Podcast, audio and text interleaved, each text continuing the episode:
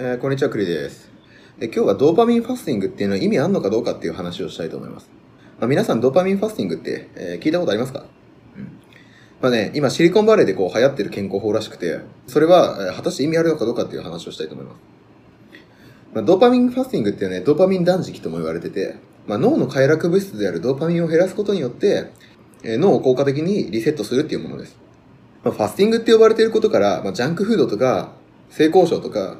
えアルコールとか SNS とかスマートフォンの長時間利用っていうのを削減すると生活がより良くなるとドーパミンファスティングをしている人たちは信じてるわけです、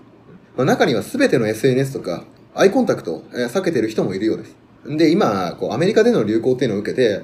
え日本のメディアもドーパミンファスティングに関する記事っていうのを公開し始めました。まあ、サンフランシスコの心理学者であるキャメロン・セパ博士っていう方が、ドーパミンファスティングっていうのをね、えー名付けたこのエクササイズっていうのは、まあ今世界の注目をすごい集めてるわけです。じゃあ、そもそもドーパミンファスティングっていうのは機能すんのかよっていう話ですね。まあ、脳の報酬システムっていうのを研究しているレディング大学准教授のシアラ・マッケイブさんって方がいるんですが、えーこの方がね、知識を共有してくれてます。まあドーパミンっていうのは、えー神経伝達物質であって、まあ脳内で生産される、えー化学伝達物質なわけです。なので、えー運動とか、えー記憶とか、覚醒とか、まあ、報酬処理などの、うん機能に関連する信号を脳に、えー伝達しているわけです。まあ、例えば、ドーパミンが少なすぎると、まあ、パーキンソン病って皆さん聞いたことありますかね、うんまあ、そういった障害が起こって、まあ、筋肉が硬直したりとか、まあ、こう震えたりとか、話し方とか歩き方が、まあ、おかしくなってしまったりするわけです。まあ、パーキンソン病の治療薬の一つに、エルドーパというものがあります。まあ、L ドーパは血液脳関門を通過して、ドーパミンにね、変換されることで、え症状っていうのを緩和していくんです。まあ、ドーパミンは脳の報酬系にも重要で、まあ、食べ物とか、えー性交渉とか、えードラッグなんかのこう一時報酬によって活性化されるんです。まあ、重要なのは、脳の報酬系っていうのは時間とともに学ぶことができるってことです。まあ、例えばなんですけど、え甘いものをね、提供するカフェに入ったとするじゃないですか。それで、スイーツについて考えるだけでも、脳のドーパミンってもう活性化されるんですよ。こんな感じで、えー報酬に対する期待っていうのは、えー神経科学用語では欲求と呼ばれているわけです。まあ、うつ病の主な症状の一つとしては、まあ、快楽消失っていうね、えーアヘントニアってものがあります。まあ、これはすなわち、えー経験とかへの欲求とか、関心とか喜びのえ欠如であって、えードーパミン調整不全とか、まあ、ドーパミン、えー調整異常症候群とも呼ばれているものがあって、えーこの障害と関連しているわけです。まあ、ブプロピンっていう、えーうつ病治療薬っていうのは、脳内のドーパミン濃度っていうのを上昇するように設計されてるわけです。まあ、つまりは、人の脳機能にドーパミンが重要な役割を果たしていると考えれば、ドーパミンをね、断つ必要は分からなくなるはずなんです。まあ、ドーパミンファスティングっていう考え方は、ドーパミンが病的な中毒行動に関与しているという仮説に基づいているわけです。まあ、先ほど述べたように、えードーパミンっていうのは欲求を支えています。まあ、例えば、マイク中毒者がいたとするじゃないですか。でこの方がもう薬は絶対服用しませんって言ったとしましょう。なんですけれども、薬物の手がかりが、えー存在する場所、まあ、つまりはこう薬物があるような、えーきっかけとなる環境にいたときには、脳の欲求のシステムっていうのが作動して、えーこの、えー中毒者は、えー薬物を摂取したいっていう強い衝動に駆られるわけです。やべえ、ドラッグしてみたいな感じです。ドーパミンファスティングを行う人っていうのは、まあ、ドーパミン活性を減らすことで、まあ、不健康で望ましくない行動に対する欲求とか、えーこの渇望っていうのをね、減らすことができると考えているわけです。じゃあそもそも意味があるのかと。うんまずはっきりさせておかなければいけないのは、えーたとえ可能だとしても、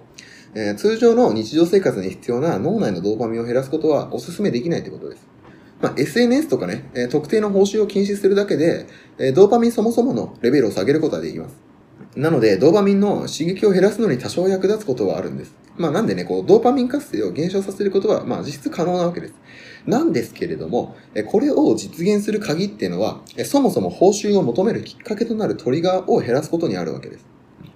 まあ結局のところ、え欲求とか渇望っていうのを引き起こすのは、こうしたね、トリガーっていう、まあ、つまりは、え手がかりにあるわけです。まあ、このように、報酬を断つだけでは、脳がね、報酬っていうのを、え渇望して、ドーパミンの活性を止めることができないわけです。またこう、ドーパミンファスティングが脳をリセットするっていうのは正しくないです。えーっていうのは、ベースラインが何であるかっていうのを知る方法がまずないからです。うん。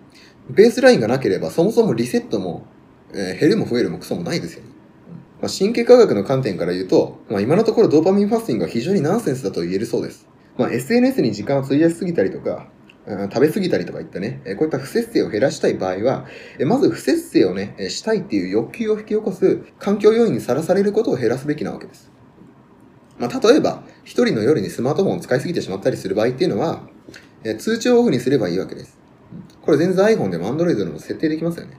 まあ、このようにすれば、ドーパミンはこう、スマートフォンの通知でこう活性化されないので、スマートフォンをもう触りてえっていう衝動を、えー引き起こしづらいわけです。またこう、金曜日の夜とかに酒飲みすぎそうだなって思ったとしたら、これなんか映画館とかね、他の場所に行くようにするといいかもしれないです。ただしこう、ただの炭水化物なので、ポップコーンっていうのは頼まないようにしましょう。まあね、不健康な行動っていうのは薬物内容の兆候と似てるわけです。まあ、えっ、と、身体的とか、えー精神的に害となることが分かっていても、